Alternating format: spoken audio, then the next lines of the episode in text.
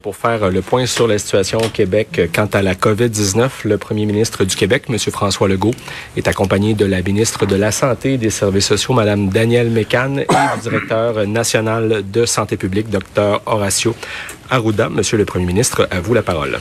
Bonjour tout le monde. Je commence par euh, le bilan de la dernière journée. On a 97 euh, nouveaux décès, un total de 1340. Donc, évidemment, mes pensées sont avec euh, ces décès qui, malheureusement, euh, s'accumulent. Donc, je pense aux familles aux proches de ces euh, personnes. On a maintenant 22 616 cas confirmés, incluant les personnes guéries. C'est une augmentation pour la journée de 778 on a 1460 personnes hospitalisées, une augmentation de 49. On a 227 personnes aux soins intensifs, une augmentation euh, de 20.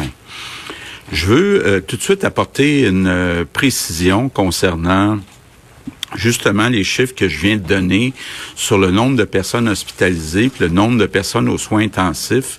Les chiffres que je vous donne sont plus élevés que ce qui devrait être. Donc, ils sont gonflés par le fait qu'il y a des personnes qui n'ont plus besoin d'être hospitalisés ou qui n'ont plus besoin d'être aux soins intensifs, mais que volontairement on garde à l'hôpital euh, plutôt que de les retourner dans les CHSLD.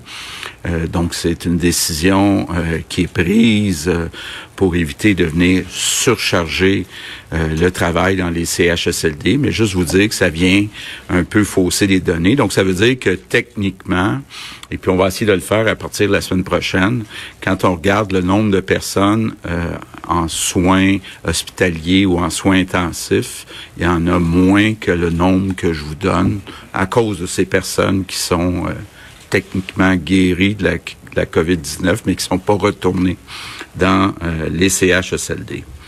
Je veux euh, revenir, là, je vous le dis depuis quelques jours, sur le fait qu'on vit vraiment deux mondes séparés dans le même monde.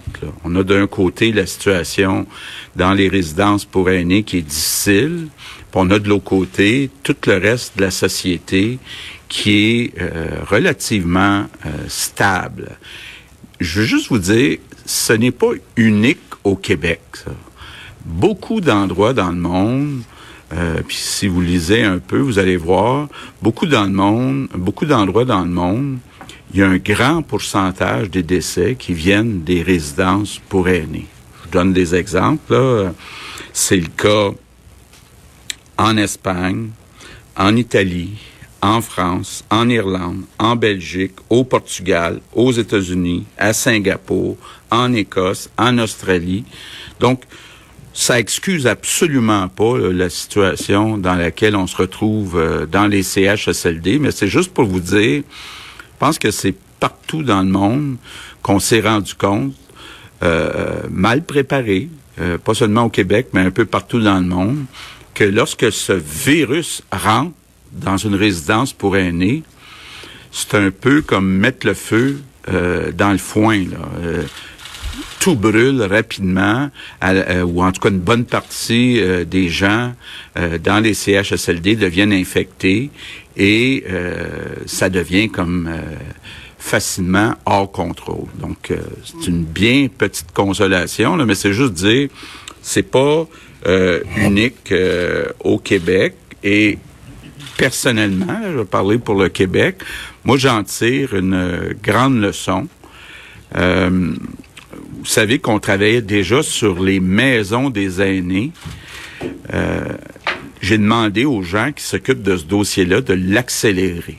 Donc, dans les prochains mois, vous allez voir, euh, je veux qu'on corrige cette situation-là dont on est personne euh, fière au Québec, qui existe depuis trop longtemps. Donc, bien sûr, mieux payer les gens, donc avoir aussi plus de personnel dans les nouvelles maisons des aînés, mais c'est pas suffisant de parler du personnel.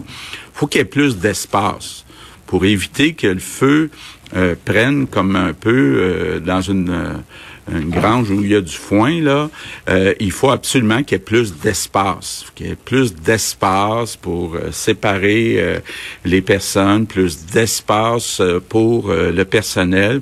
C'était déjà le concept qu'on avait dans les maisons des aînés, mais là, j'ai demandé, entre autres, au président du Conseil du Trésor de vraiment accélérer les choses pour qu'on soit capable et de mettre tout le personnel nécessaire, mais aussi d'avoir le plus rapidement possible des lieux qui euh, évitent euh, qu'on vive euh, ce qu'on vit actuellement au Québec et partout ailleurs.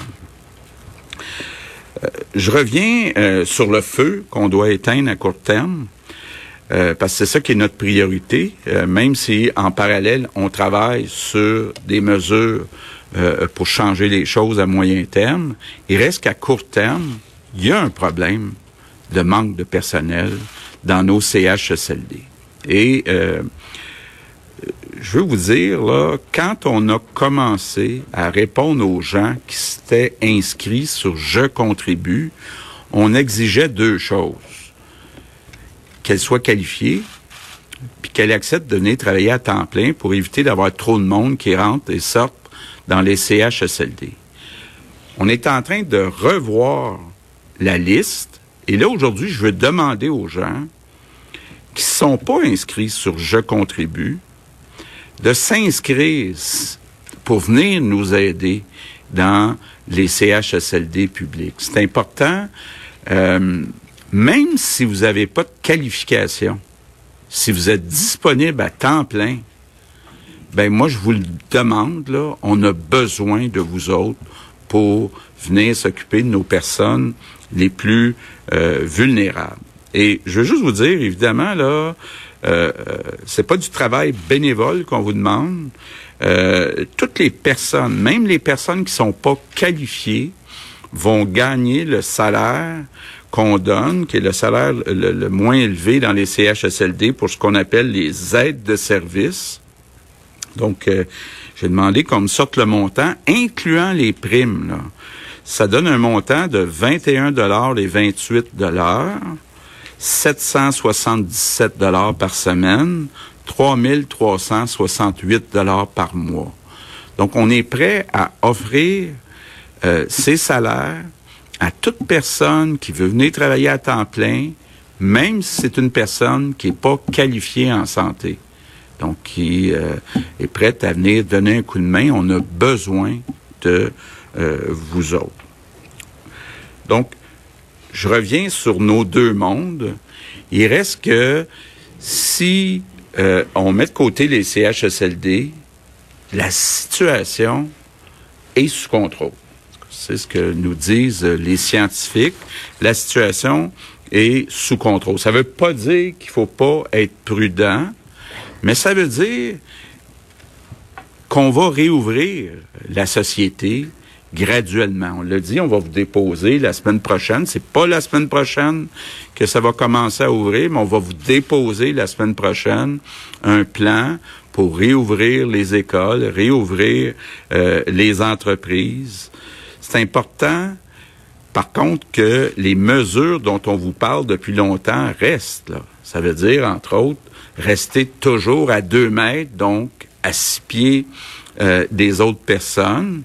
Puis dans les cas où c'est pas possible, oui, on va euh, euh, recommander fortement de porter un masque.